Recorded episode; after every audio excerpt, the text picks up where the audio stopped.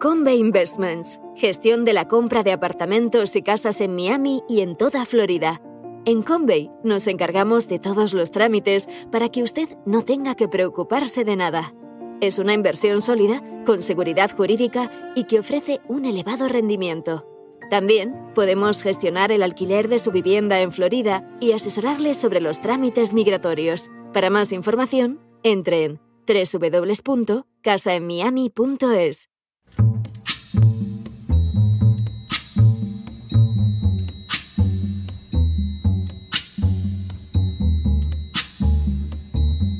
La voz con César Vidal, desde el exilio.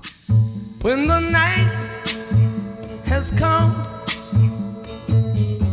and the land is dark and the moon is the only light we'll see. No, I won't be afraid. Oh, I won't be afraid. Just as long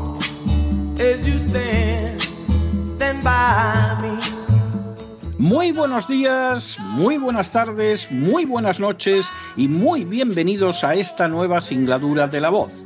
Soy César Vidal, hoy es el lunes 5 de diciembre de 2022 y me dirijo a los hispanoparlantes de ambos hemisferios, a los situados a uno y otro lado del Atlántico y como siempre lo hago desde el exilio. Corría el año 1863 cuando la princesa de Gales decidió celebrar un baile de etiqueta. Para poder dotar a las asistentes de la vestimenta adecuada, se procedió a contratar los servicios de una sastrería donde rendía su labor una joven de 20 años de edad llamada Mary Ann Walkley. Al igual que sus compañeras de trabajo, Mary Ann Walkley se esforzó por cumplir las órdenes de su jefa, pero de manera inesperada, un día, tras trabajar durante más de 26 horas seguidas sin descanso en la confección de sombreros de señora, cayó muerta por lo que los médicos diagnosticaron como exceso de trabajo. Su jefa, que respondía al agradable nombre de Lisa, experimentó un enorme disgusto al saber de la muerte de Mary Ann Walkley, pero no por el fallecimiento de la joven trabajadora, sino porque había expirado el último aliento sin haber concluido un traje de señora en el que estaba ocupada en esos momentos. El episodio, uno de tantos que tenían lugar a la sazón, dejaba de manifiesto que para ciertos seres humanos el resto de la humanidad no es en absoluto personas como ellos, sino simples instrumentos. Esos instrumentos tienen un cierto valor y una cierta consideración, pero solo porque pueden ser utilizados. Hasta ahí llega su estima una vez usados o convertidos en inútiles, se ven arrojados por la borda como trastos a los que no se puede dar ya ningún género de uso. En las últimas horas hemos tenido nuevas noticias sobre la manera en que el gobierno del Canadá está ofreciendo la eutanasia a aquellos que ya considera inútiles. Sin ánimo de ser exhaustivos, los hechos son los siguientes. Primero, al menos cinco veteranos de las Fuerzas Armadas del Canadá han sido objeto del ofrecimiento de muerte asistida. Segundo, el primer caso salió a la luz pública en julio de 2021, cuando una funcionaria sugirió la eutanasia a un veterano que sufría de estrés postraumático. Según la funcionaria, otros veteranos que padecían la misma dolencia habían aceptado la eutanasia, que era una alternativa mejor el volarse los sesos. Tercero, en diciembre de 2021 tuvo lugar otro caso más. Cuarto, el tercer caso tuvo lugar en 2019, cuando un veterano llamó al servicio de veteranos preguntando por la eutanasia. Fue la única vez en que el veterano planteó la cuestión en lugar de que se le ofreciera directamente. Quinto, el cuarto caso tuvo lugar en mayo de 2022, cuando una vez más una funcionaria ofreció la posibilidad de administrar la eutanasia a un veterano. Sexto, el caso que ha llamado más la atención de la opinión pública es el de Christine Gauthier, una cabo del ejército que sufrió daños en la espalda en un entrenamiento en 1989 y quedó parapléjica. Séptimo, Christine Gauthier llegó a competir representando a Canadá en los Juegos Paralímpicos de 2016 en Río de Janeiro. Octavo, durante un tiempo, Christine Gauthier reclamó que el gobierno le instalara una rampa para silla de ruedas en su domicilio sin ser atendida jamás. Noveno. Finalmente, una funcionaria del Servicio de Veteranos del Canadá le envió una carta en la que le hizo saber que si estaba tan desesperada le podía ofrecer la muerte asistida e incluso proporcionarle el equipo para que la ejecutara.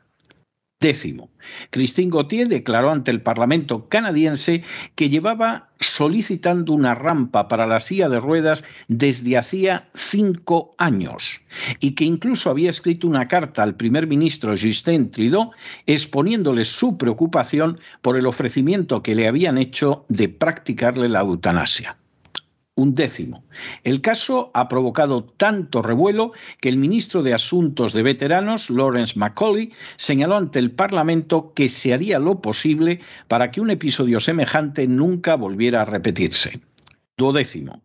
En paralelo a este episodio, Canadá ha introducido cambios en el código de vestimenta militar, permitiendo a los soldados llevar el pelo largo, presentarse con tatuajes faciales, teñirse el cabello y lucir piercings.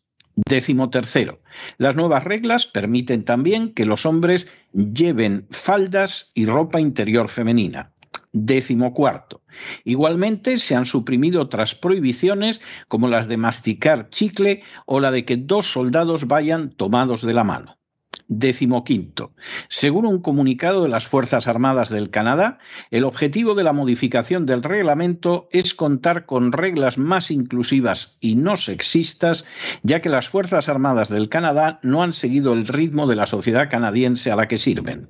Y decimos sexto, por añadidura, el gobierno de Canadá que puede mostrarse tan inclinado a la ideología de género en sus Fuerzas Armadas, pero que desatiende de una manera criminal a sus veteranos del ejército, ha abierto la posibilidad de la eutanasia también a aquellas personas que pasen por una depresión o que sean simplemente pobres.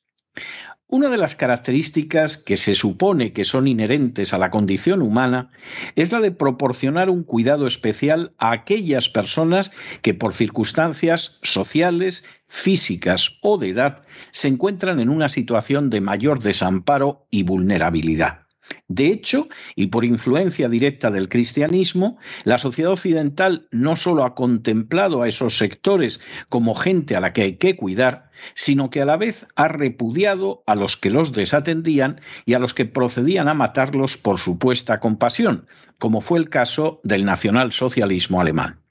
Esa visión, que ha perdurado a lo largo de siglos y que incluso experimentó una agudización especial a lo largo del siglo XX, está siendo totalmente corroída por la agenda globalista.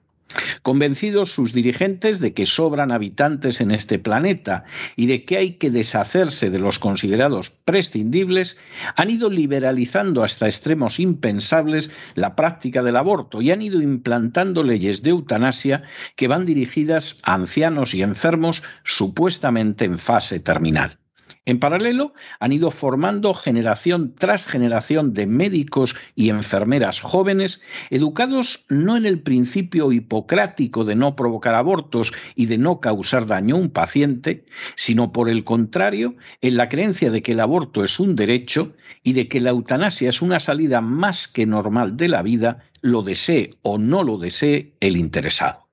El resultado es la creación paso a paso de una sociedad no solo inhumana, sino abiertamente monstruosa. Al respecto, Canadá constituye un verdadero ejemplo de hacia dónde empuja a este mundo la agenda globalista. Por supuesto, el gobierno del Canadá desde hace años, demasiados años, impulsa la ideología de género que implica ir contra la misma naturaleza del ser humano, destrozar psicológicamente vidas y avanzar hacia la legalización de las relaciones sexuales con niños. Por supuesto, el gobierno del Canadá, desde hace años, demasiados años, ha dejado de tener una política exterior propia y se limita a seguir la que le ordena la agenda globalista en total y absoluta sumisión a la OTAN. Por supuesto, el gobierno de Canadá, desde hace mucho tiempo, también de acuerdo con la agenda globalista, utilizó la crisis del coronavirus para controlar a la población hasta el punto de que el mismo Trudeau señaló que habían llevado a cabo la violación de la Constitución, pero que no les había importado hacerlo.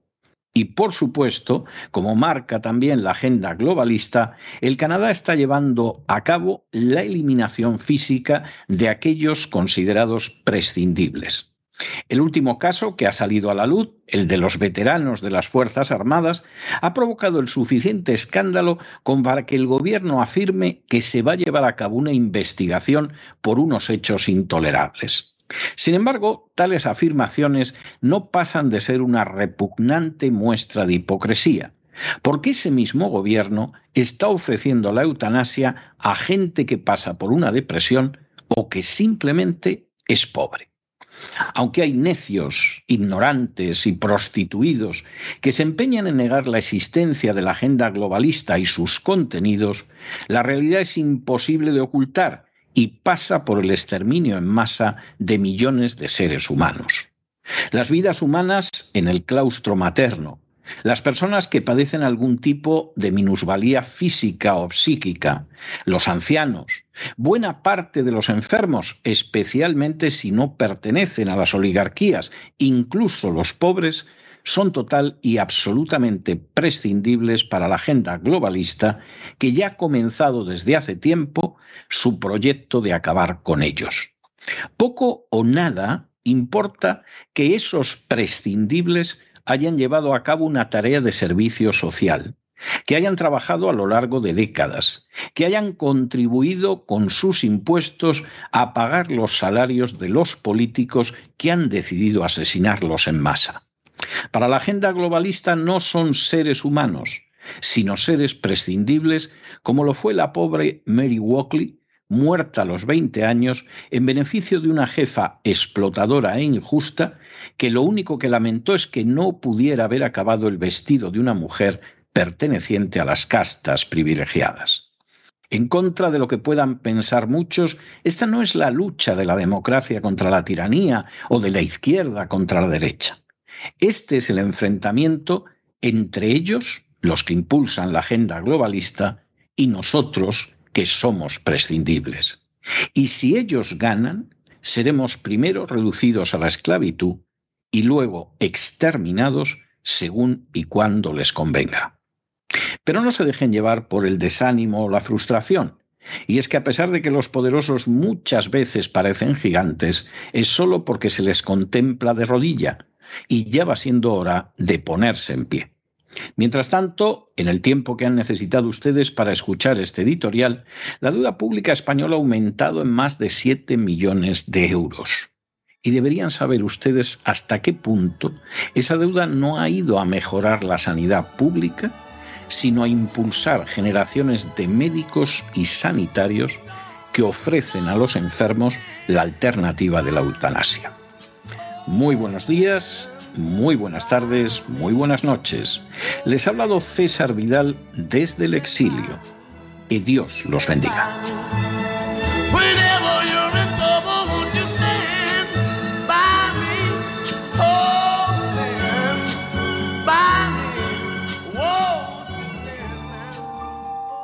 Esta sección está patrocinada por crowdfunding con el siguiente mensaje. Nuestro Señor Jesucristo, el único Dios verdadero, es misericordioso y nuestro Salvador.